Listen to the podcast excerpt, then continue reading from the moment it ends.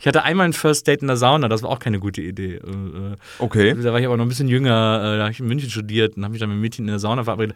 God knows why. Ähm, und da habe ich auch gedacht, habe ich auch sofort danach bereut.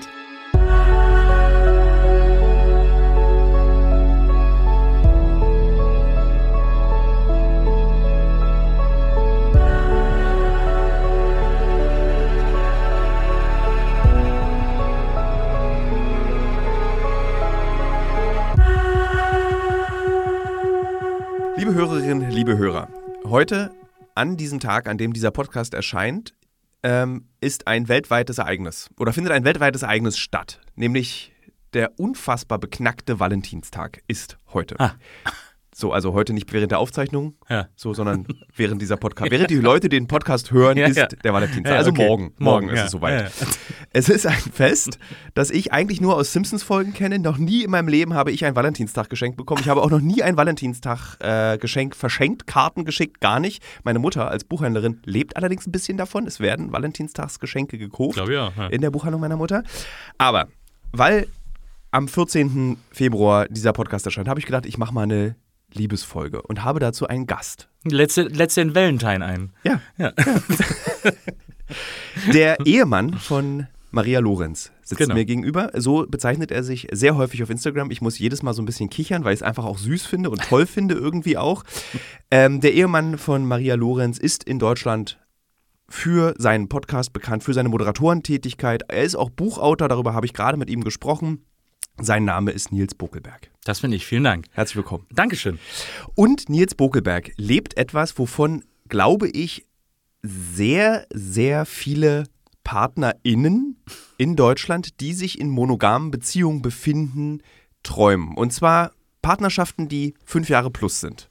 Ja. Glaubst du, dass das Ja, ich glaube ja. interessant? Ja.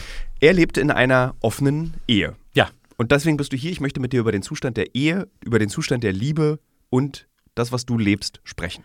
Finde ich gut. Bin Ich hoffe, dass du, ich hoffe, dass du da eine ganz kom- komplette Offenheit irgendwie oder ja, gucken wir mal, ne? Genau, kannst, kannst, kannst dann entscheiden und sagen, nee, das ist mir zu intim, möchte Ja. ich nicht beantworten. Ich, diese, fangen wir mit der ersten Frage an. Geht Ja. man in eine offene Ehe mit, mit dem Eheversprechen rein? Liebe Maria, lass uns bitte eine offene Ehe haben oder ist sowas, was sich entwickelt hat? Das, äh, kann ich, also das ist, glaube ich, extrem individuell. Ähm, bei uns hat es sich erst, äh, hat sich eigentlich schon vorher, na, ich glaube erst während der Ehe so ein bisschen entwickelt. Wir haben vorher allerdings auch schon drüber gesprochen, bevor wir verheiratet waren. Ähm, aber äh, es, ist, mh, es war eine stetige, ein stetiger Austausch. Es, war, es stand irgendwann als Idee im Raum und dann haben wir sehr, sehr lange drüber geredet, bevor es überhaupt losging, sozusagen. Also haben quasi, ich glaube, wir haben bis jetzt mehr darüber geredet, als dass sie tatsächlich offen ist, als dass sie geöffnet ist.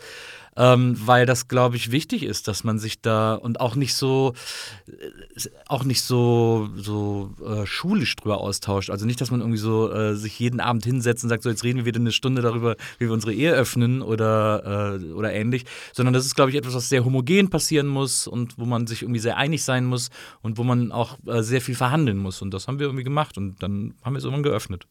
Wie ist denn dein grundsätzlicher Eindruck über diesen Zustand der Liebe im 21. Jahrhundert? Wir beide haben so die wilden 90er erlebt, wo so eine große Sorglosigkeit herrschte, Ja.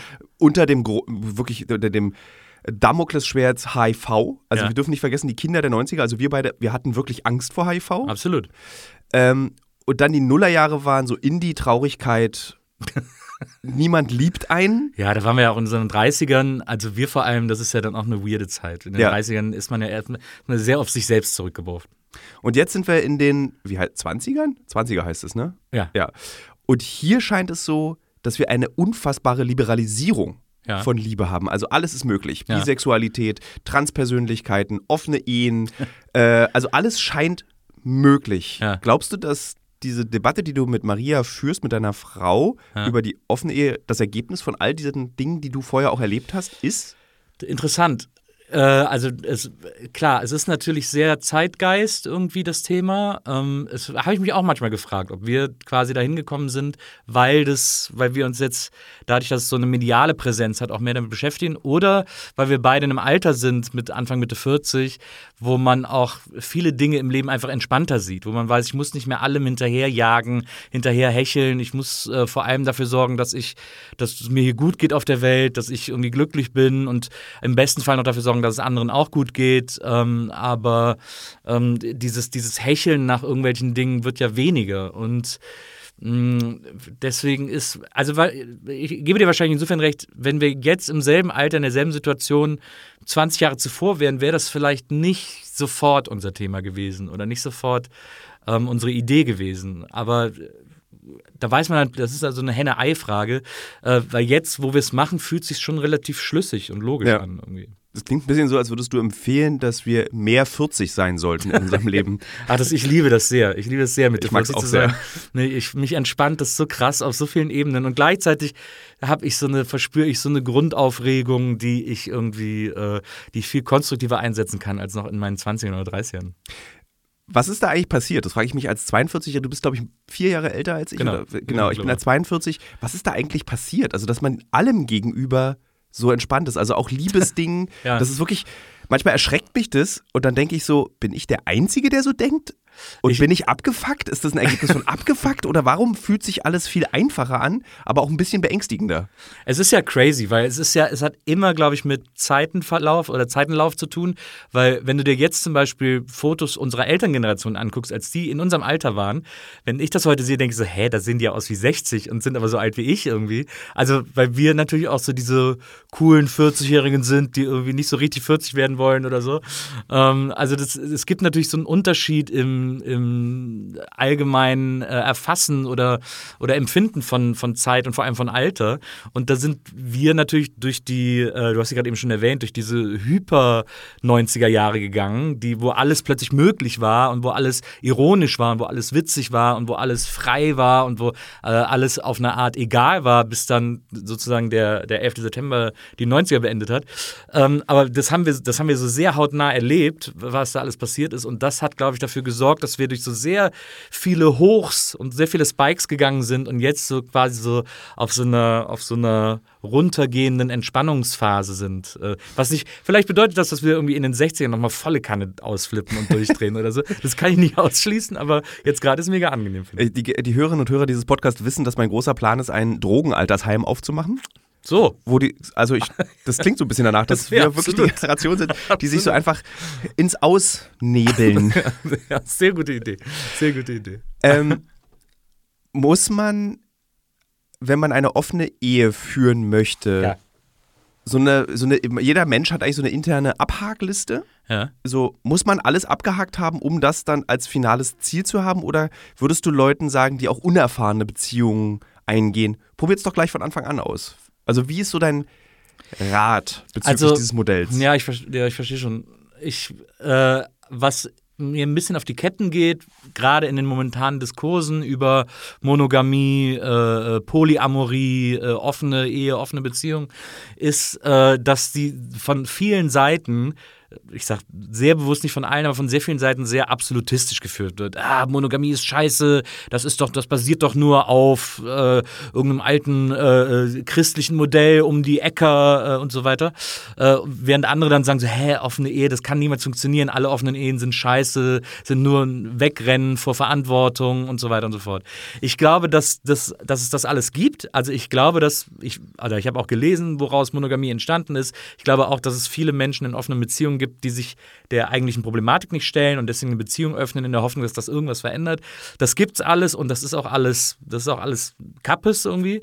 Aber ähm, wenn man, man muss ja für sich entscheiden, welches Modell zu einem passt oder auf welches Modell man Lust hat ähm, und welches Modell man sich vor allem vorstellen kann. Also wenn ich jetzt in einer Beziehung bin und denke, die zu öffnen, aber gleichzeitig auch super eifersüchtig bin, dann würde ich sagen, ja, ist schön, dass du das, dass dir das gefällt, dass du das cool findest, aber mach's lieber nicht. Also das wird dich nicht glücklich machen. Das wird dich auch zu nichts bringen irgendwie. Ähm, und so ist, muss man das, glaube ich, irgendwie an die Leute, oder man muss schon sehr genau sich hinterfragen und, ähm, und über sich selber nachdenken und auch über die eigene Partnerschaft und womöglich auch über den Partner, die Partnerin nachdenken, um irgendwie auf den, auf den richtigen Zweig zu kommen, was jetzt das geeignete Modell für einen ist. Wie überwindet man eigentlich Eifersucht? Weil ich glaube, das ist die größte Sorge aller.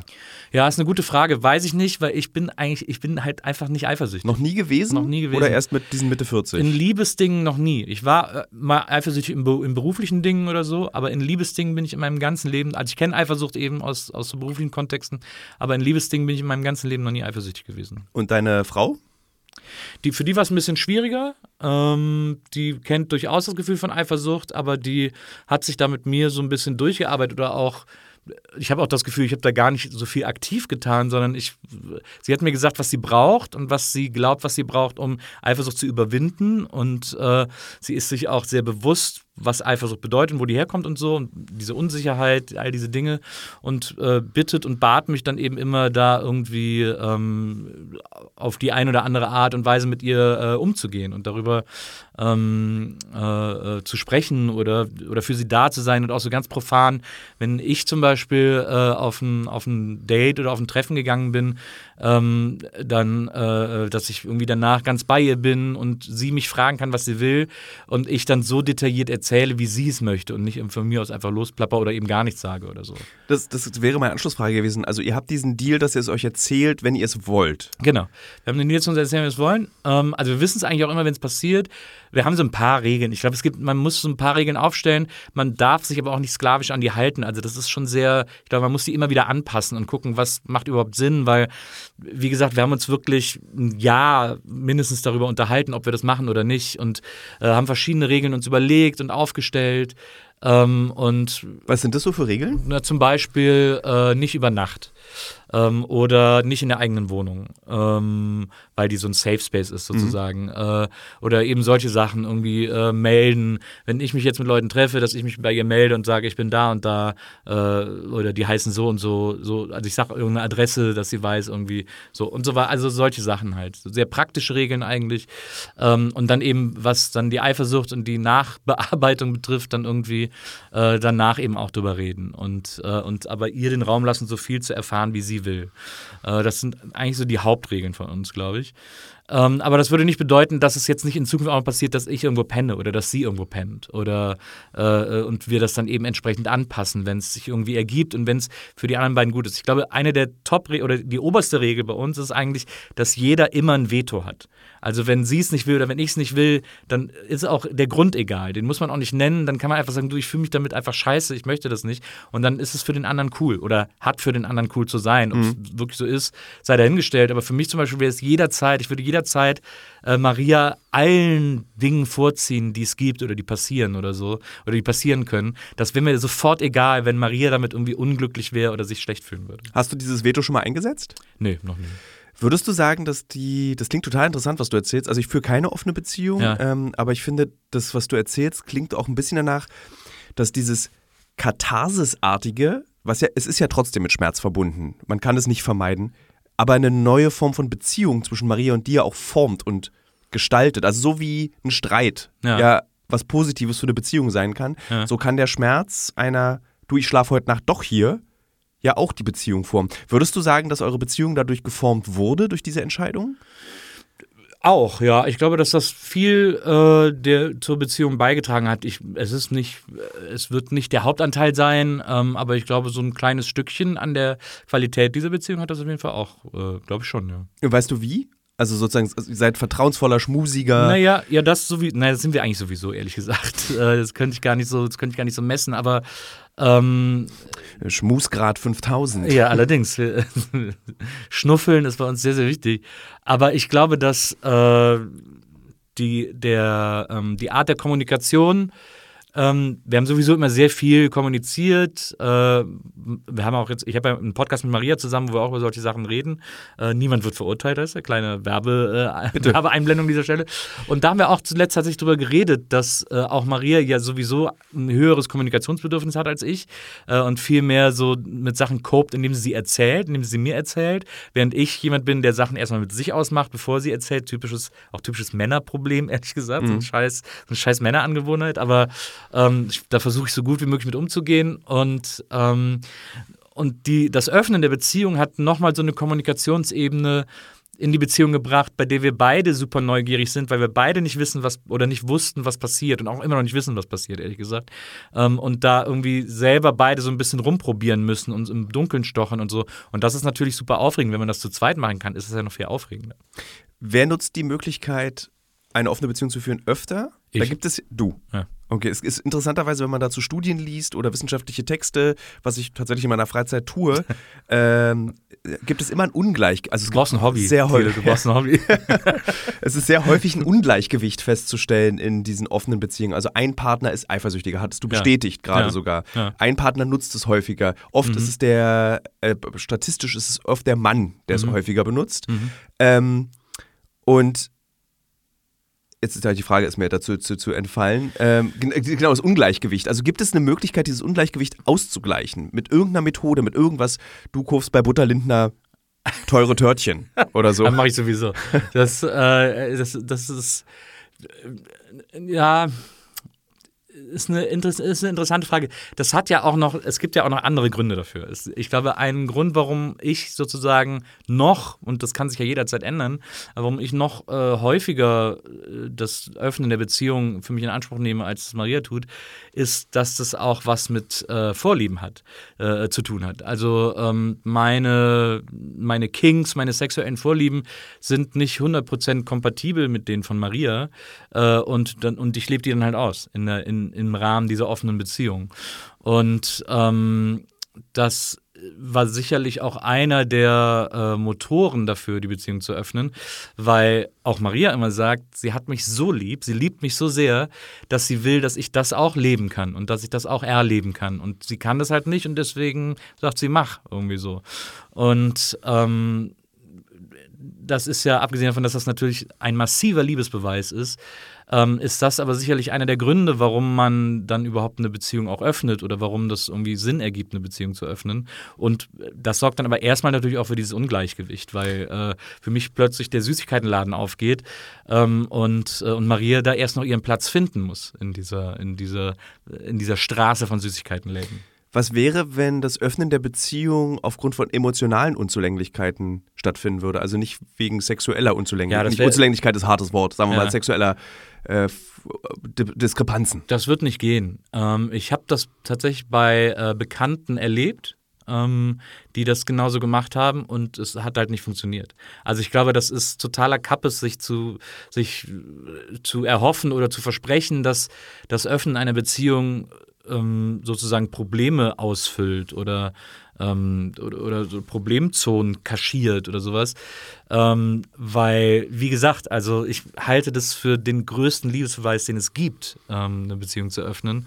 Äh, Gerade in unserer monogam geprägten westlichen Welt, Zivilisation, ähm, wo das ja immer noch zu einem gewissen Grad eine Unverschämtheit ist. Ähm, da halte ich das für einen, für einen noch viel größeren äh, Beweis einer sehr tief empfundenen Liebe. Und deswegen ist, glaube ich, eine Liebe, die kriselt oder eine Beziehung, die kriselt, zu versuchen, damit zu kitten, irgendwie sehr zum Scheitern verurteilt. Besteht die Gefahr, ich, Gefahr ist vielleicht das falsche Wort, dass du über die Personen, die du kennenlernst, Ja. eine neue Partnerschaft entstehen kann?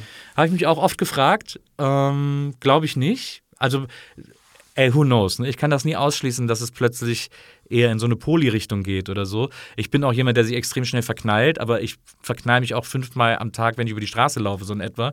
Ähm, weil ich auch auf das Gefühl mag und weil ich sehr, weil ich sehr begeisterungsfähig bin. Ähm, deswegen kann ich nicht sagen, dass das, dass das niemals der Fall sein würde.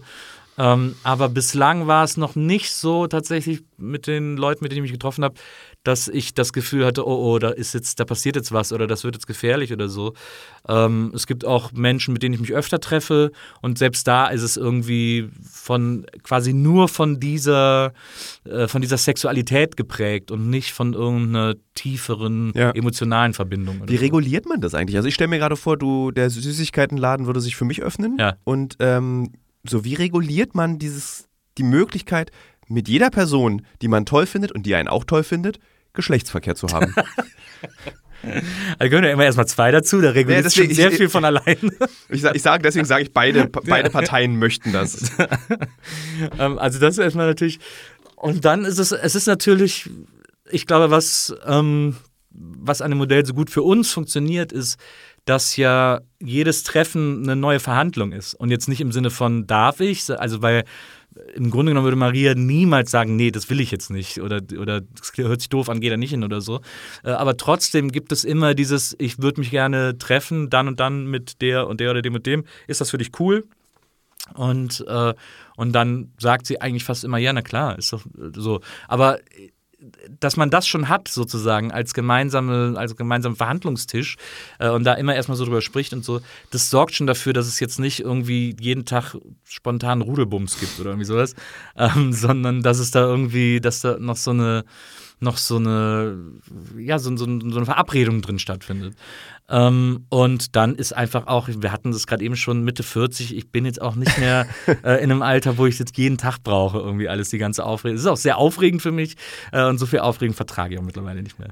Was ich ganz witzig finde, kleine Side Note, in der Drogen-Telegram-Gruppe, in der ich drin bin, wird ja. neben Kokain, Gras, MDMA auch immer Viagra und so ein Gel angeboten. Ein Gel? So ein Gel, was man schlucken kann für Erektionen.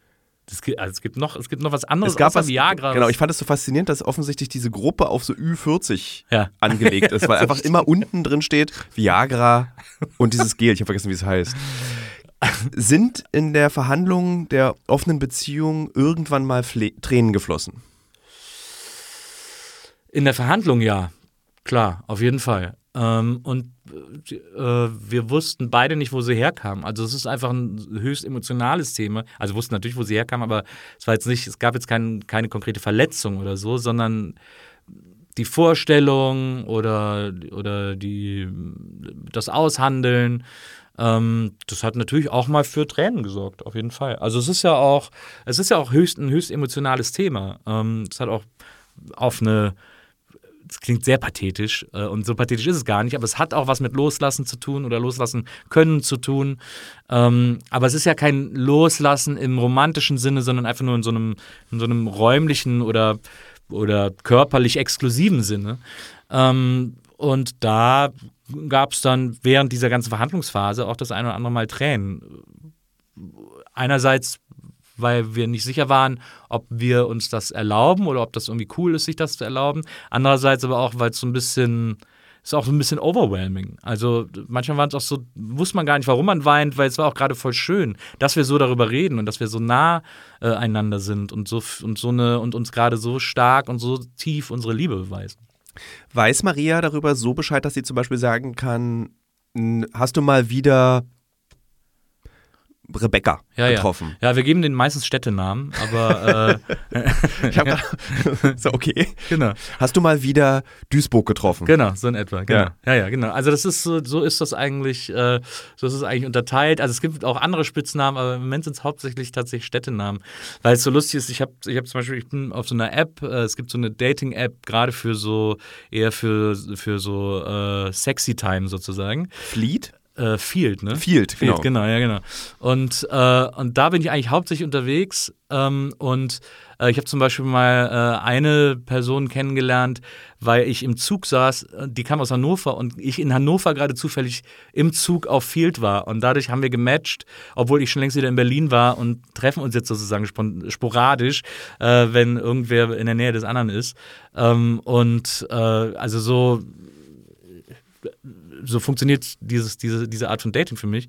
Und, ähm, und so kommen dann eben diese Namen zustande. Was passiert denn, und das stelle ich mir schwierig vor, wenn deine Partner, die vielleicht einfach Single sind oder nicht in der, also einfach ganz mhm. normal Single sind, mit einem ganz anderen Bedürfnis in das Verhältnis zu dir treten. Ja, ist, glaube ich, immer eine Gefahr, aber ich kommuniziere das super klar von vornherein. Okay, stopp, stopp, stopp, stopp. Darf ich dich bremsen? Diesen Satz sagt jeder Mann und auch ganz viele Frauen, seit sie 20 sind, wenn ja, sie nicht verliebt sind. Ich stimmt. habe ganz offen kommuniziert, ja, ja, dass das da stimmt. keine Liebe im Spiel ist. Das stimmt. Das hilft ja nicht. Das ist ein furchtbarer Satz. Ähm, und ich habe das ja sogar in meinem Profil stehen und so, dass ich verheiratet bin äh, mit einer tollen Frau und so weiter und so fort klar, es hilft nichts. Also dann, wenn es jetzt so wäre, wenn ich das spüren würde, dass das Gegenüber mehr erwartet oder mehr will oder sich mehr erhofft, dann müsste ich gehen. Also dann, das täte mir dann in der Seele weh, aber das kann ich nicht verantworten, da irgendwie äh, so ein großes Liebesleid entstehen zu lassen mir gegenüber, wenn ich das nicht zurückgeben kann. Also sobald ich davon Wind kriege oder das mitbekomme, wäre das für mich tatsächlich ein Grund zu sagen, sorry, ich bin wirklich in, eine, in der besten Beziehung der Welt. Ähm, das sehe ich hier erstmal gar nicht. Wenn du, du sprichst darüber, hier gerade in dem Podcast, du hast einen Podcast mit Maria, du sprichst wahrscheinlich auch an anderen Stellen darüber. Äh, was sagen denn eure Eltern dazu? Ja, mit denen haben wir nicht so viel darüber gesprochen. ähm, also ich, Hören die nicht eure Podcasts? ich glaube, Marias Eltern haben das mitbekommen. Ich weiß gar nicht, ob meine Eltern sich diese Podcasts alle anhören. Ich glaube, da haben die einfach keinen Bock drauf. Ähm, ich ich habe auch manchmal überlegt, wie sie darauf reagieren würden oder was sie dazu sagen würden. Ich glaube, meine Mutter fände es schon weird. Äh, mein Vater, dem wäre das, glaube ich, Wurst. Der würde sagen, ja gut, Ihr jungen Leute. Willst, wenn du willst, mach halt, Jung. äh, aber, äh, also meine Mutter wird es auch nicht schlimm finden, aber die, äh, ja, weiß ich auch nicht. Äh, wie gesagt, ich habe nicht mit ihnen drüber geredet. Es ist jetzt auch irgendwie, ich finde es auch nicht so interessant, mit meinen Eltern über solche Dinge zu reden. Ja. Ich, äh, Ich glaube, ich rede gerne mit meinen Eltern über solche Ja. Dinge, deswegen bin ich da so ganz. Du bist ja sehr eng mit denen. Das Ja. Maria mit ihren Eltern zum Beispiel auch. Deswegen, ich habe das auch schon mal mitbekommen, dass äh, Marias Eltern das auch irgendwie wissen, aber die reden, glaube ich, auch nicht so gern drüber. Ähm, aber, äh, aber nehmen das, glaube ich, einfach so hin und denken so, ach ja, lass die mal machen. Würdest du sagen, das Leben, das du lebst, ist so privileged Großstadt? Also stell dir vor, du würdest in Jüterbock groß werden, du meldest dich bei Field, wie heißt sie? Ja. Field heißt die App, ne? Ja, ja da wären wahrscheinlich nicht viele Ja, da, Matches. da gibt es viele Felder, aber das war Field ist dann da. Ja, ähm, da also sozusagen ist das so dieses, also so, Ja, es ist halt, na klar ist das Großstadt. Also diese Verfügbarkeit von äh, Möglichkeiten ist natürlich Großstadt. Ich glaube, die Idee des Beziehungsöffnen ist muss kein Großstadtgedanke sein. Also das gibt es, glaube ich, auch auf dem Land. Ähm, und da kann man das genauso leben und genauso machen. Und es gibt ja auch, äh, ich, glaube ich, mittlerweile mehr Swingerclubs auf dem Land als in der Stadt irgendwie. In also laut RTL 2 schon immer Ja. auf, mehr auf dem Land. Absolut. Äh, Deswegen, also da würde ich, da würde ich denken, äh, ist das auch durchaus eine Option und eine Möglichkeit und so. Die Gelegenheit ist halt einfach äh, geringer. Ich finde es ganz spannend, dass du gerade Swingerclub sagst. Würdest du sagen, dass so der Swingerclub so ein bisschen die offene Beziehung, bevor wir so offen darüber geredet haben, war? Also dieses dorthin gehen, Buffet, Handtuch und Warst du mal dann in einem Swingerclub? äh, nur beruflich. Was heißt das nur? Also als er zu war oder was? Äh, nee, also, also sozusagen, ich war, ich habe mal auf ZDF Neo eine Sexsendung moderiert und da war dann so, so auch Außenreportageteile. aber da warst du nur als Reporter da. Nur als Reporter. Also, und ich habe für die City einer meiner ersten Reportagen im Ja. Jahr 2000. Gott hab sie selig. Ja, äh, äh, 2004 oder so Ja. war ich mal in einem Swingerclub, der heute, glaube ich, in Berlin sehr bekannt ist. Der heißt Euphoria oder so ähnlich. Euphoria in Westberlin war der. Euphoria? Ähm, und es war so ein, das war eben nicht so ein Swingerclub, wie man das von RTL 2 kannte, sondern es war schon so, es war aber auch nicht KitKat, sondern es aber war so, diese- so nobel. so ein bisschen nobel, aber Ja. auch nicht so Sprellakat, so falsch nobel, sondern einfach so normal. Ja, ja. also das, du warst da einfach normal, war das. Du konntest dort Geschlechtsverkehr haben, du konntest dort was trinken, du Ja. konntest anderen Leuten dabei zusehen. Da gab es auch so Kinkräume, wenn du das wolltest. Also es war alles so nicht over the top und aber Ja. auch nicht schmuddelig. Ja. Bei mir war der, also ich war dann eben für eine Recherche da, habe mir das angeguckt, wollte darüber schreiben. Problem, was ich entschieden habe für diesen Abend, war mit meiner damaligen frisch getrennten großen Liebe dorthin zu gehen. Also sie wollte das immer ausprobieren. Wir waren zwei Wochen getrennt nach vier Jahren Beziehung. Ja. Und ich habe gefragt unter Tränen, ob sie nicht mitkommen möchte. Und das haben wir dann so, während neben uns einfach gebumst wurde, haben wir dann an dieser Bar so Trennungsgespräche geführt. Oh wow. Okay, wow. So, das war- das ist natürlich High Level. Das war wirklich so, also wirklich so, und dann auch so Männer, die dann einfach so äh, irgendwie so an den Haaren meiner Freundin so zuppelten und gefragt, also nicht mehr Freundin, gezuppelt, Ja. aber so, ob sie nicht Lust hätte und sie dann so, eigentlich ja, ich, aber zerfressen von Eifersucht Oh eben in dieser Trennung. Oh wow. Okay, das ist die Wirklichkeit, darauf muss ich mich jetzt vorbereiten nach vier Jahren. Oh Mann. Also so, das ist meine Swingerclub-Erfahrung. Ich würde sagen so, slightly traumatizing. Ja, allerdings. Das ist ja, das ist ja super gruselig. Ich hatte einmal ein First Date in der Sauna, das war auch keine gute Idee. Äh, äh, Okay. Da war ich aber noch ein bisschen jünger, äh, da habe ich in München studiert und habe mich dann mit Mädchen in der Sauna verabredet. God knows why. Ähm, und da habe ich auch gedacht, habe ich auch sofort danach bereut. Habe ich gedacht, das war die dümmste Idee. So normale Sauna oder Ja, schwulen ja, normale Sauna? Sauna, nee, normale So. Sauna. Aber ich war irgendwie, aber ich fand sie natürlich, ich fand sie ja toll und sie dann einfach beim ersten Date sofort nackt zu sehen in der Sauna, wo so, wo irgendwie acht Leute saßen oder so, war für mich mega unangenehm. Da musste ich irgendwie auch immer so weggucken. Wollte ich gerade fragen. das ist immer so, so psychopathmäßig nach unten gucken während des Gesprächs. Nee, auch so, ach, guck mal hier, was hier an der Decke hängen haben und so. Das war, äh, war, nicht, war nicht so schlau. Und hast du das vorgeschlagen oder sie? Ich habe das vorgeschlagen. Ich, das, ah, du wolltest wahrscheinlich einfach so, äh, so keck, wolltest du ja, sein? mir schien das auch eine schlaue Idee. Ich habe irgendwie in meiner Fantasie schien das. Ich habe auch mal in, in einem Frauenfitnessstudio aufgelegt und habe gedacht, boah, perfekt, da sind dann nur so Madonnas irgendwie. Und das, dann hat eine Frau irgendwie, wollte dann, dass ich ihre Didgeridoo-CD auflege, weil sie uns ihren neuen Tanz vorführen wollte und so. Also, ähm, Moment, ganz, ganz kurz. Es hat zwar nichts mit dem Podcast zu tun. Du Ja. hast mal beruflich in einem Frauenfitnessstudio aufgelegt oder Ja. einmalig? Einmalig, das war Okay. ein Gig äh, Okay. sozusagen, weil die Jubiläum hatten. Irgendwie. Das war auch in München, als, da, als ich in München studiert habe. Ähm, das war auch, ist auch alles nicht so aufgegangen, wie ich mir das früher mal alles vorgestellt habe. Aber Ähm, ja, äh, also wo, äh, war ich? Also Swingerclub. Ja, Ja. Äh, stimmt. Also, dass der Swingerclub, die Frage oder These ist, dass der Swingerclub eigentlich die offene Beziehung der vor Nullerjahre ist. Ja, ist interessant. Glaub, glaube, ich glaube, ist es sogar noch heute. Swingerclub ist wahrscheinlich, oder na, das ist eigentlich auch Quatsch. Aber ich, äh, es gibt, es gibt ja so ein, äh, ich finde äh, weiß ich gar nicht. Ich, ich glaube, alles, was ich jetzt sage, wäre wär ein RTL 2-Klischee. Deswegen denke ich so drüber nach, was ich, wie ich das am ehesten sehe. Aber wahrscheinlich stimmt das. Wahrscheinlich ist das so eine Art, offene Beziehung zu führen, ohne das so super verhandeln zu müssen, ähm, weil es sozusagen nur in diesem Raum ist, in dem man extra fährt. Dadurch hat das auch so eine räumliche Idee, äh, die ja eigentlich ganz schlau ist. Und das äh, What happens at the Swinger Club stays at the Swinger Club. Ähm, und äh, das ist dann so eine temporäre Öffnung irgendwie. Also zwischen 30 und 6 Minuten und 6 Stunden. Also Genau. Ich war einmal in einem Swingerclub, weil ich es einfach mal sehen wollte, in Leipzig. Ähm, Gamescom? Ja, genau. Ja. Games Convention damals noch. Ja, ich, da gibt es ganz viele Geschichten von ganz, ich war ja, wir sind ja beide, war, haben wir in deinem Podcast, ich war ja mal Gast in deinem Podcast, Ja. der sehr schön ist und liebe Hörerinnen und Hörer kann ich sehr empfehlen. Nicht, weil ich jetzt mich, bitte hört euch mehr von mir an, sondern weil Nils tolle Fragen stellt. Vielen Dank. Äh, und wir haben ja da, glaube ich, festgestellt, dass wir beide in der Games-Branche auch mal unterwegs Genau. waren, Ja, schrägstrich sind. Ähm, und diese Gamescom, das war dann für, glaube ich, die Leipziger Swingerclub und Prostitutionsszene Das- hart. Das, das, ist, das, mag durchaus, das mag durchaus so gewesen sein. Ich weiß noch, einen Abend bin ich mal mit, äh, während der Gamescom mit mehreren äh, Freunden unterwegs gewesen.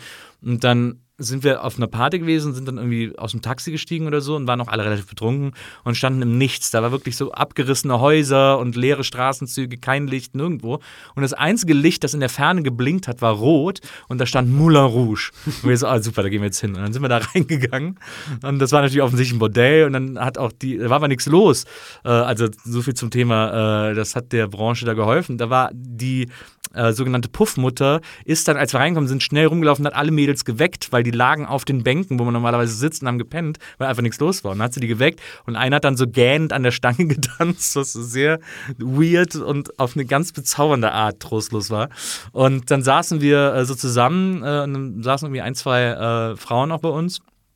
Und dann ähm, fragt einer äh, aus unserer Gruppe, wollte dann, glaube ich, sehr äh, elegant oder was auch immer, äh, äh, sehr verklausuliert fragen, wahrscheinlich, was es kostet oder was man jetzt hier machen kann, genau und so.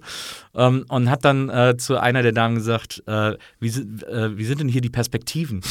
Und dann, sagt, dann guckt, dreht sich zu ihm und sagt dann so in einem Anflug totaler Ernsthaftigkeit, hier gibt es keine Perspektive. Und ich war so, okay, wow. Das war sehr, sehr, ein sehr bitterer äh, Clash mit der Realität, aber es, ich fand es irgendwie sehr äh, besonders und sehr bezaubernd. Naja, da auf jeden Fall war ich mal mit einem Swingerclub.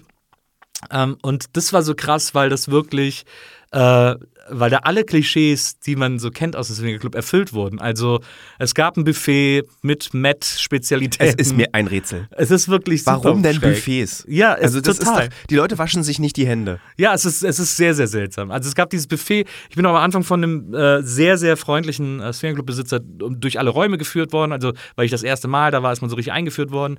Und dann gab es oben gab's dann die Räume und unten war die Bar und das Buffet. Und dann saß ich da und dann kamen irgendwie Leute rein, es war unter der Woche, war nicht viel los, äh, waren dann vielleicht nachher 20 Leute da oder so. Ähm, und äh, ich habe dann die ganze Zeit gedacht, so wie, wie kann ich denn jetzt hier Sex haben?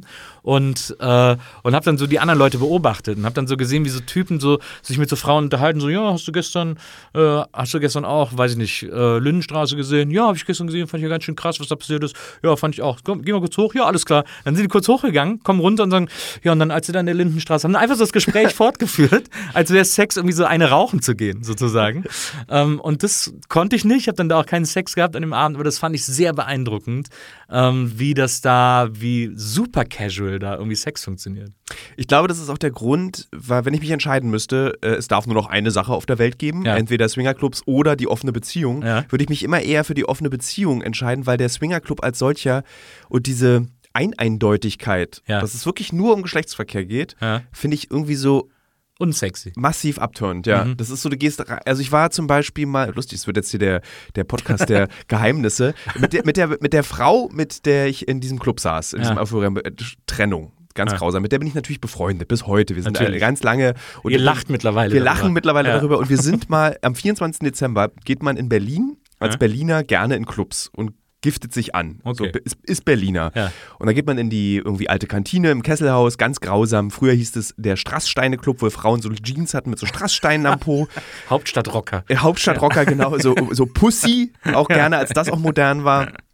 Als Mode, warum auch immer. Und wir sind aber an, am 24. Mal ins KitKat gegangen. Ja, bin ich auch mal. Und vielleicht waren wir sogar am selben Abend da. Als das da hinten in Neukölln war. Nee, Nee, okay. äh, noch Heinrich-Heine-Straße, Ja. also da, wo es jetzt auch ist. Ja. Ähm, oh, ist gar nicht so lange her, ist glaube ich so sechs Jahre oder so her. Ja, ja. Mhm. Und jeweils war dann auch diese Ex-Freundin dabei, ähm, es war eine ganz enge Freundin von mir dabei und so zwei weitere Freunde. Wir waren also eine kleinere Gruppe und gehen da so rein.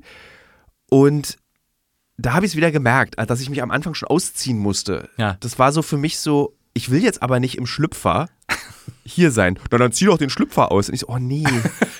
Äh, und ich würde mich selbst als offenen, aufgeklärten und äh, furchtlosen Menschen, was Sexualität betrifft, beschreiben. Aber das war ist so irgendwie so, ich möchte äh, eher, also irgendwie, ich mag das drumherum Ja. so sehr. Ich klinge jetzt wirklich wie ein alter Mann, der Ja. von früher erzählt, aber ich mochte dieses drumherum und dieses ganz eindeutige, das geht um Sexualität.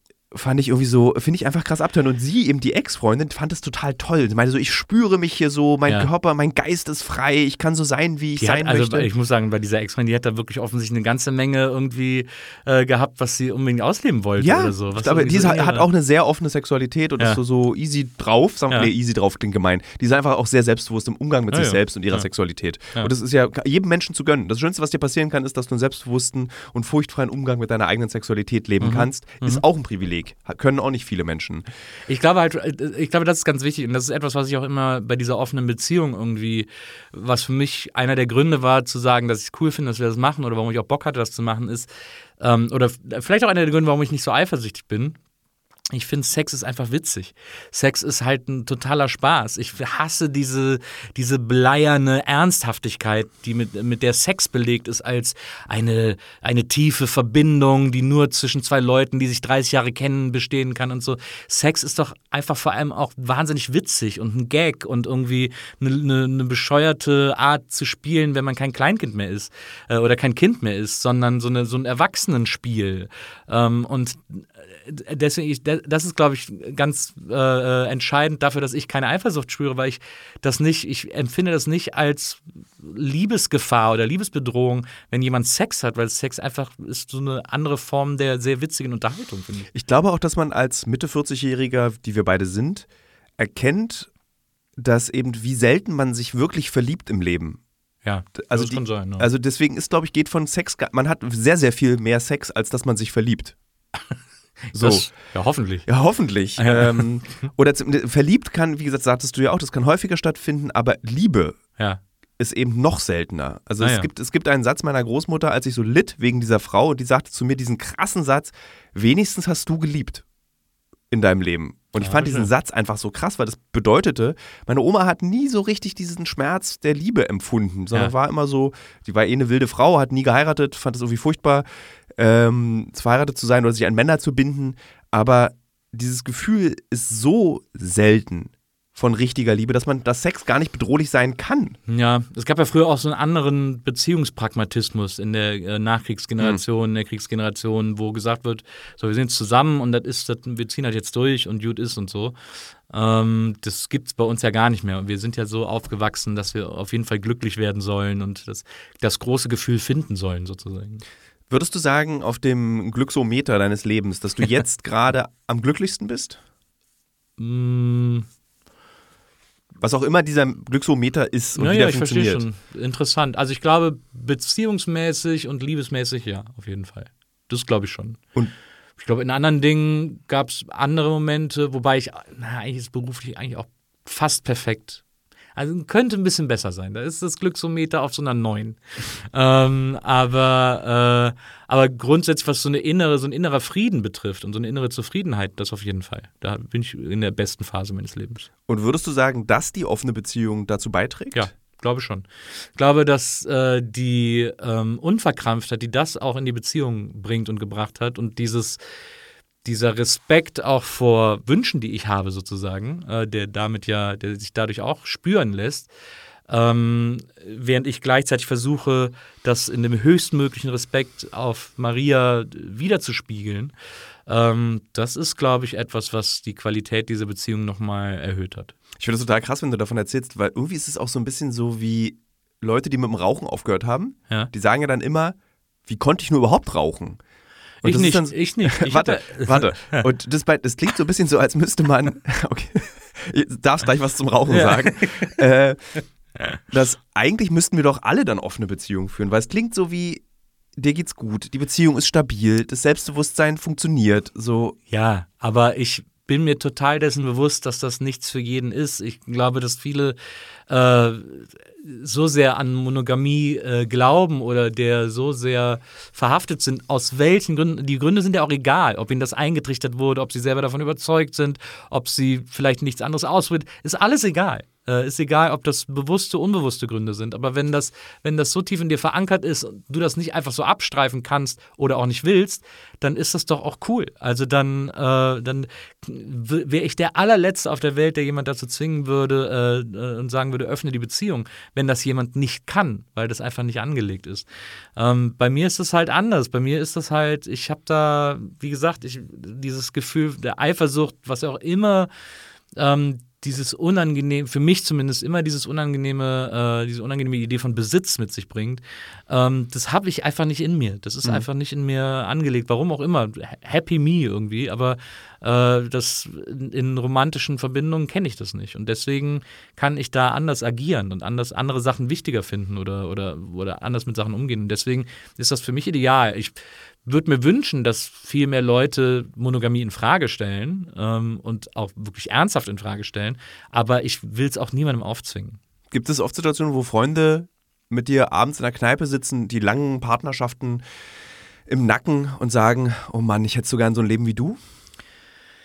Mm, eigentlich nicht. Eigentlich sind, ich, ich glaube, meine Freunde, die kennen mich alle so gut, dass ich manchmal das Gefühl habe, dass denen das allen schon klar war, bevor ich es wusste. Äh, dass, dass ich auch in so einer Beziehung äh, sozusagen irgendwann sein würde. Ähm, das ist, war für die, glaube ich, alle viel logischer, als das für mich gewesen ist. Also Witzig ist, dass ich dich nie als sexuelles Wesen wahrgenommen habe, sondern Ja. jetzt erst durch diesen Podcast, dass du dann eben bei Instagram auch offen darüber sprichst, erst seitdem. Ja. Und davor warst du eben der Moderator. Und Ja. Man versucht ja so ein bisschen immer das auch zu trennen. Man will das ja eigentlich gar nicht zugeben, man ist ein sexuelles Wesen, wenn man in der Öffentlichkeit steht. Naja, darum geht es, glaube ich, gar nicht so sehr, aber ich glaube, man will nicht irgendwie der Typ mit der Sexgeschichte sein oder so, als kommt wieder hier der, der Onkel, äh, der uns von der offenen Beziehung erzählt. Ich will nicht, dass das so die Marke von mir ist oder so, aber ich rede halt drüber und ich rede gerne drüber, weil ich es interessant finde. Ähm, aber ich, ich glaube, ich würde jetzt nicht morgen zum Beispiel ein Buch über eine offene Beziehung schreiben. Wobei, who knows? Irgendwie kann ich jetzt auch nicht ganz ausschließen, aber ähm, ich mag es nicht so auf das Thema festgelegt zu sein. Und ich, es gibt ja auch andere Leute, die da auch schon fantastisch drüber schreiben oder geschrieben haben. Äh, Katja Lewina zum Beispiel, die diese fantastische Kolumne in der Süddeutschen hatte, die uns bei der Öffnung extrem geholfen hat, die ja über das Öffnen ihrer Beziehung geschrieben hat äh, in dieser Kolumne. Und das haben wir, diese Texte haben wir auch ganz viel gelesen und, und ganz viel auch in unsere, in unsere Debatten über die offene Beziehung mit reingebracht. Und jetzt heute schreibt sie ja, sie hat Bock und Ex und so fantastische Bücher. Ähm, und da will ich mich gar nicht mit messen, weil da steht eigentlich schon alles drin, was man wissen muss. Auch zum Beispiel äh, Ethical Slut, das ist so, das heißt auf Deutsch Schlampen mit Moral, wo ich jedes Mal, wo jedes Mal die Augen in den Hinterkopf rollen. Äh, das gilt so als das Standardwerk für Polybeziehungen. Ähm, und das habe ich gelesen. Und das ist zum Beispiel so ein Buch, wo ich sage, das sollte eigentlich jeder lesen. Auch Leute, die gar nicht in eine offene oder eine Polybeziehung wollen, weil da stehen so schlaue Ratschläge für Beziehungen grundsätzlich drin. Das, zitiere ich immer wieder, aber ich finde zum Beispiel, einer der, einer der besten Ratschläge, die da drinstehen, ist, das schreibt dann diese Frau, die in dieser Polybeziehung lebt, wenn sie sich mit ihrer Partnerin streitet, so richtig hart streitet, dann sagen sie jedes Mal nach 20 Minuten Cut, wir gehen jetzt getrennte Wege, du gehst dahin, du fährst in die Stadt, was auch immer, und kommen dann wieder zusammen äh, später und können das in Ruhe irgendwie fertig und ausdiskutieren, weil sie die Erfahrung gemacht haben, dass sich nach 20 Minuten alles wiederholt in einem Streit. Und das ist total richtig. Das ist der schlauste Rat, den müsste man jeder Beziehung an den Kopf nageln, weil wie oft drehen sich diese Diskussionen und so Streite im Kreis und es geht nur darum, sich zu verletzen und so. Und es bringt ja gar nichts. Äh, und da ist es, äh, da stehen eben solche Dinge auch drin. Und deswegen ist das doch eigentlich am allerschönsten oder das meine Idealvorstellung, dass alle Beziehungsformen sehr offen voneinander lernen und miteinander irgendwie sagen, so es gibt einfach diese Range an Möglichkeiten und am besten ist, wenn sich zwei Leute treffen, die irgendwie eine ähnliche oder die gleiche Idee haben und sich darauf einlassen und dann können doch alle irgendwie happy und in Frieden leben. Warum wollen wir, das ist wunderschön im Übrigen, warte.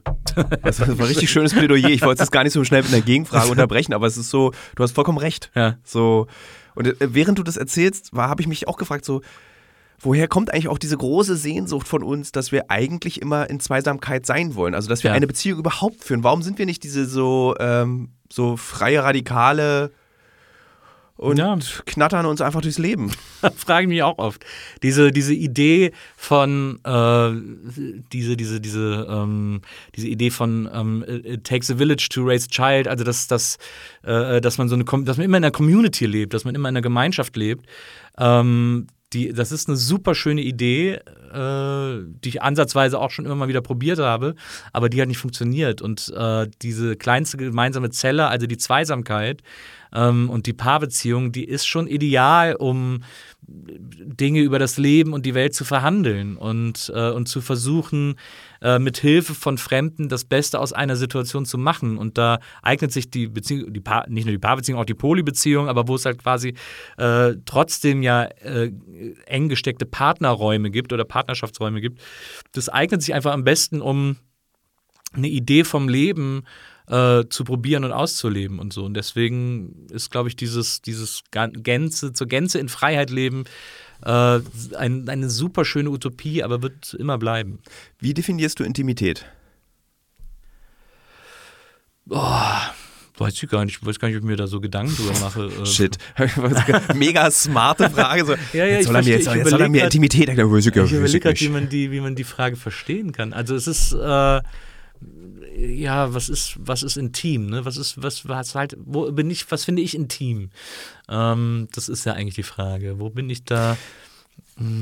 Ne, oder wenn du willst, kann ich dir noch mal so, so Ja. ein, an Barren dieser Ja. Frage Hilfestellung leisten. Ähm, zwischen Maria und dir Ja. ist ja Intimität heißt ja nicht irgendwie intim sein, sondern Intimität bedeutet zu, zwischen euch beiden zum Beispiel, was du am Anfang erzählt hast, dass viel geschmaufelt wird. So.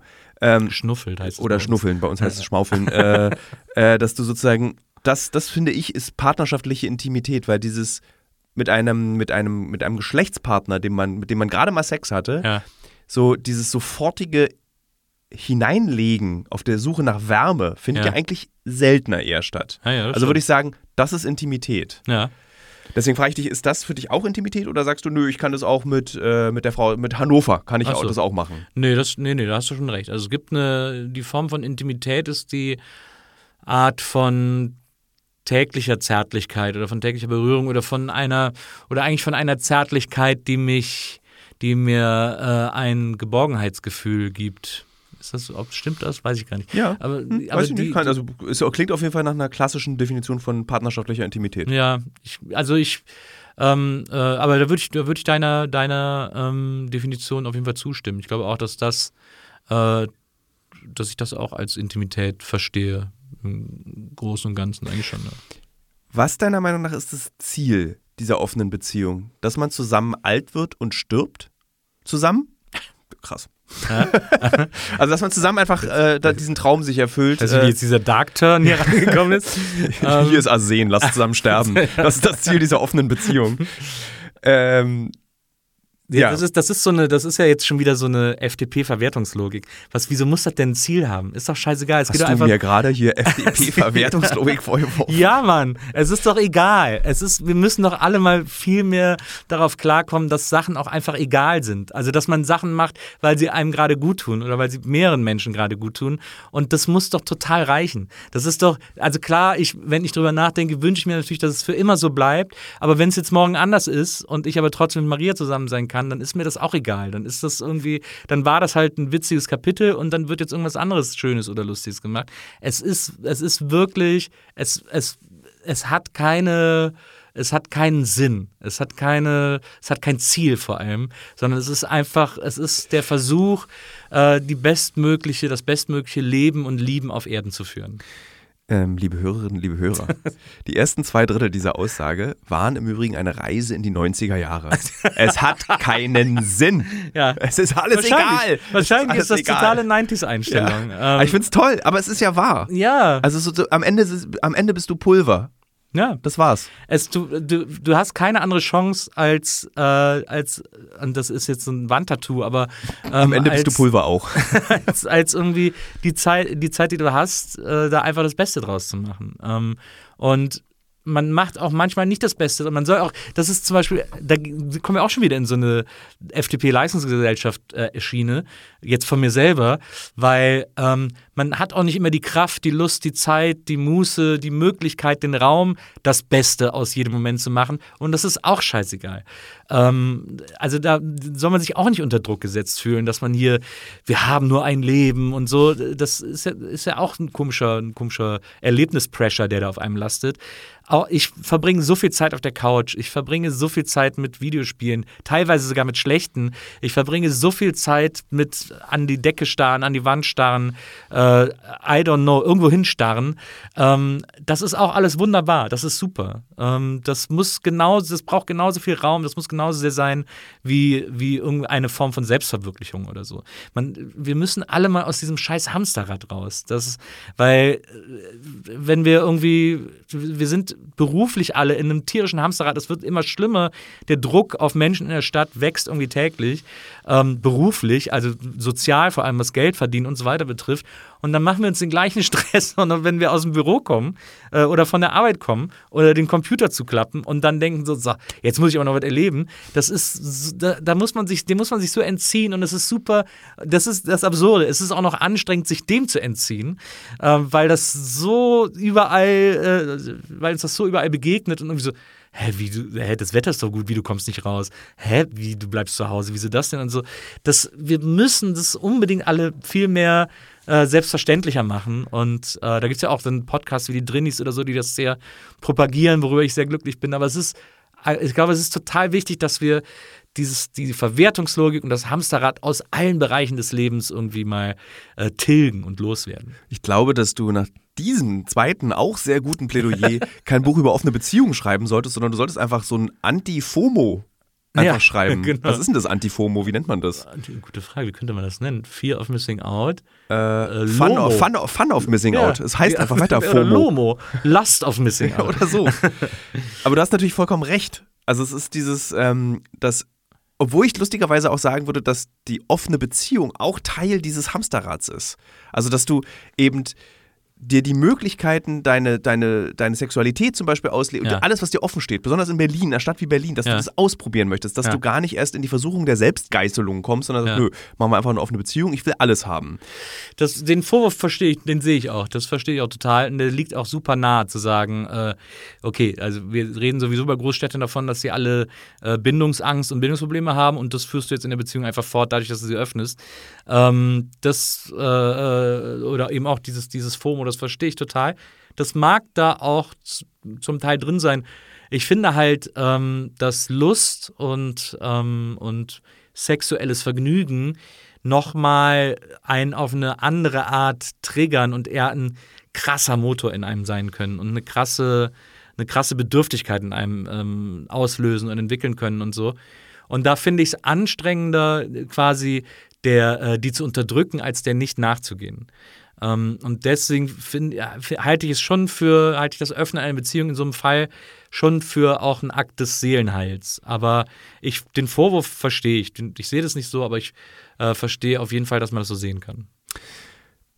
Wenn du jetzt diesen Podcast hier verlässt und heute Abend nach Hause kommst, ähm, was ist das Abendbrotstischgespräch? Ein neues Date oder ich habe heute ganz schön prophetisch über unsere Beziehung gesprochen? Ähm, das, ich glaube, das, ich glaube, zweiteres. Äh, ich äh, wüsste jetzt nichts über ein neues Date. Ich wüsste jetzt auch, ich muss gerade meine Energie schonen. Ich fahre am äh, Donnerstag äh, nach Köln zum Karneval. Nach Ah. zwei Jahren das erste Mal endlich wieder Karneval. Ähm, Das ist sehr wichtig für euch, ne? ist sehr, sehr wichtig, ja. absolut. Äh, So offene, also de- dein, dein Drive im Leben ist die Sexualität und der Karneval. Ja, den würde ich sogar noch vor die Sexualität stellen. äh, das ist schon, das ist für einen, Rheinländer essentiell. Aber ähm, ich, ja, also es ist ja dieses, dieses Dating und dieses Dates machen und so, das ist jetzt auch nicht on a daily base bei mir. Also das ist irgendwie, ähm, die Treffen sind vielleicht zweimal im Monat, wenn es hochkommt. Also wenn es ein guter Monat ist. Ich finde es gut, dass du jetzt auch Karneval hast, weil da ist, das habe ich gelernt von Menschen aus dem Rheinland. Ja. Äh, ich hatte auch mal eine Freundin, die aus dem Rheinland kommt. Ja. Äh, die erzählt mir immer so, Karneval ist, das ist ja dann so der Swingerclub für x Tage. Da, da, da, da darf alles passieren.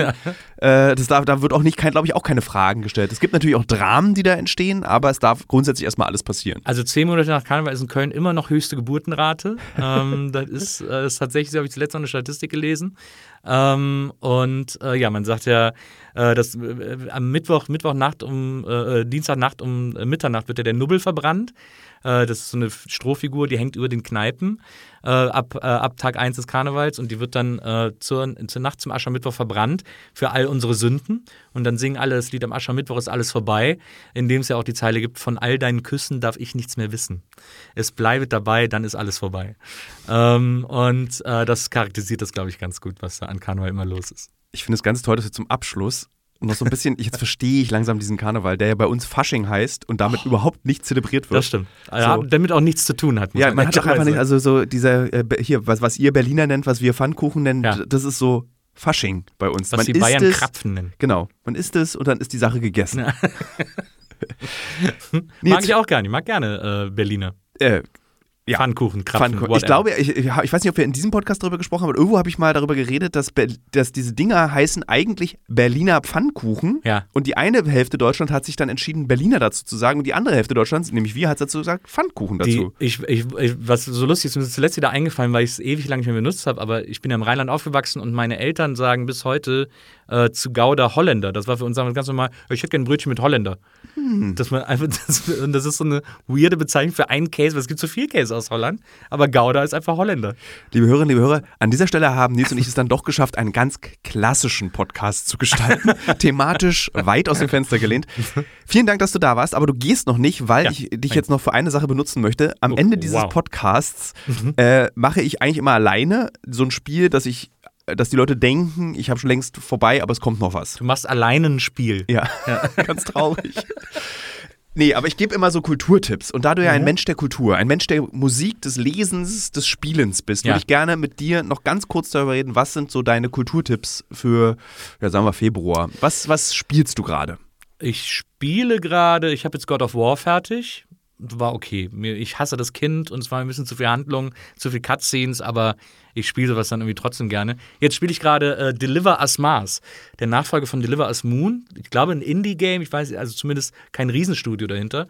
Sehr, sehr gut. Es ist, äh, also vor allem Deliver Us Moon hat mich äh, berührt ähm, auf eine Art, von der ich es nicht erwartet habe. Kannst du kurz sagen, worum es geht? Ich habe bei Reddit Werbung dafür gesehen. Ja, bei Deliver Us Moon geht es darum, dass die Welt ist so ein bisschen am Arsch und es gibt aber, äh, Wissenschaftler haben eine Energieversorgung vom Mond zur Erde, wo der Mond, glaube ich, so als Spiegel der Sonne oder bla bla bla irgendwie so, haben so eine Energieversorgung äh, aufgebaut, die bricht aber dann zusammen. Man muss auf den Mond, um das alles wieder herzustellen und zu retten und zu reparieren.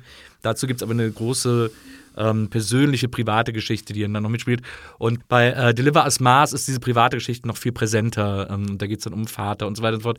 Sehr berührend, aber macht total Spaß äh, zu spielen. Tolle, tolle äh, Spielphysik. Man schwebt immer durchs Weltall, durch irgendwelche Raumstationen und muss Sachen reparieren und so. Das macht total Bock. Ist echt gut. Ich habe es gesehen auf, bei Steam und dachte mir, ach, ich glaube, das könnte was sein. Ich habe äh, besitze ja, die Hörerinnen und Hörer wissen es, ein Steam Deck. Stimmt, ich erinnere mich. Äh, und ich liebe es ja, wir haben ja auch darüber gesprochen. Ja. Und ich bin aber immer noch so besessen, endlich von dieser Tatsache, jetzt kann ich Spiele durchspielen. Und ich hänge leider immer noch bei Witcher 3 Ah, ja. so fest. Mit Uke als Pferd.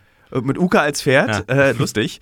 äh, und äh, habe aber Hotline Miami jetzt so als Zwischengame angefangen. Das kenn weil ich nicht. Das ist so ein, auch so ein Indie-Game, Top-Down wie GTA 1 und 2. Ja. Also so wirklich von oben. Mhm. Und unfassbar brutal und du tötest einfach nur Menschen. Weil das erste GTA war auch brutal. Als man, wenn man mit einem Slide alle Krishna-Jünger hat man äh, äh, umgefahren hat, hat man Bonuspunkte bekommen. Ich So hab eine jetzt noch im Kopf-. Dieses, dieses Ja. Ja, genau. geschafft. Ich bin immer in die Pickups gestiegen, weil da lief Country und ich fand dieses Country-Loop äh, so schön. Deswegen habe ich GTA immer, immer Pickups. Ja, das ist auf jeden Fall äh, ein empfehlenswertes Spiel. Serie empfehle ich ganz dringend The Offer. Äh, ich habe mir jetzt Paramount Plus geholt. Ich habe am Anfang gesagt, oh nee, Leute, nicht der x Streaming-Dienst. Streaming äh, habe ich auch keinen Bock drauf gehabt. Dann habe ich gesagt, komm, ich probiere es einfach mal aus, weil dann gab es irgendwie Ende letzten Jahres eine Vergünstigung für ein Jahr und dann habe ich es uns zu Weihnachten geschenkt sozusagen. Und da gibt es die Serie The Offer, die die Geschichte erzählt, wie der Pater entstanden ist, der Film. Und Mhm. äh, Fiction, Doku oder Fiction? Fiction, Ja. die ist so geil, die Serie. Die macht so Spaß, die ist lustig, die ist aufregend, die ist spannend. Dieses alte 70er Jahre Hollywood irgendwie wird da ganz toll erzählt. Äh, fantastische Serie. Die hat mir einen unfassbaren Spaß bereitet. Die ist wirklich sehr, sehr sehenswert. Was ist, hast du schon The Last of Us geguckt? Oder guckst Nee. du es? Das Weiß ich gucken nicht. alle und ich, Ich bin alle kein- lieben es und ich traue mich nicht. Ich war nie ein Fan der Spiele. Ich, oh, ich bin so beruhigt, weil es ist bei mir genau das Gleiche. ich fand es immer, es war mir immer so zu, ich fand es immer so ein bisschen so, äh, so, Drama, damit auch Jungs mal weinen dürfen. Also so, äh, das war mir zu platt alles irgendwie so. Ich fand Last of Us, und ich glaube, dafür werden mich viele Leute hassen, un einen unfassbaren Grind. Ich fand dieses immer, dieses, durch diese, man hat sich so durch diese Level gearbeitet.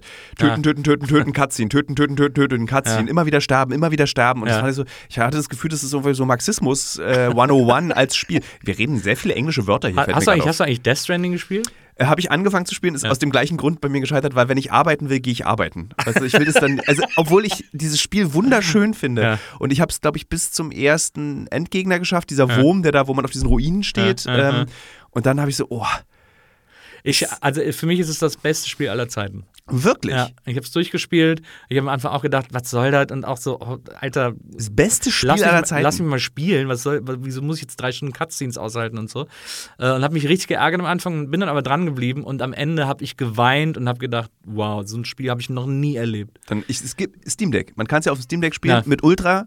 In Ultra, jetzt seit ich ein PC-Game-Ding habe, interessieren mich solche Sachen auch nie früher dafür interessiert. Jetzt echt so, hm, wenn ich die Auflösung hier runter mache, dann kann ich doch noch ein bisschen ein Frame mehr. Also gleich wieder ein Idiot geworden mit Ja. dem Steam Deck. Ähm, Buch. Ähm, Wenn, Buch. wenn du nichts hast, hast du nichts, ist nicht schlimm. Äh, ich lese ja viel Mangas. Also äh, letzt, das letzte Jahr war mein Comic-Jahr. Letztes Jahr habe ich mehr Comics als Bücher gelesen äh, und bin vor allem in Mangas eingestiegen. Und da gibt es äh, einen Manga, der ist jetzt abgeschlossen mit zwölf Bänden, glaube ich. Äh, der heißt Blue Giant Supreme. Ähm, Uke, über den wir gerade schon gesprochen haben, Uke Bosse, äh, hasst den total. Wir unterhalten uns oft über Mangas. Ich liebe den abgöttisch. Äh, der handelt von einem jungen Tokio, Tokioer Jazz-Saxophonisten, der nach Deutschland geht, weil er großer Jazz-Saxophonist werden will. Und ähm, dies, das zu lesen macht so einen großen Spaß, weil das so, der ist so super motiviert. Jeder, der ihn hört, denkt natürlich, okay, wow, was macht er da und so.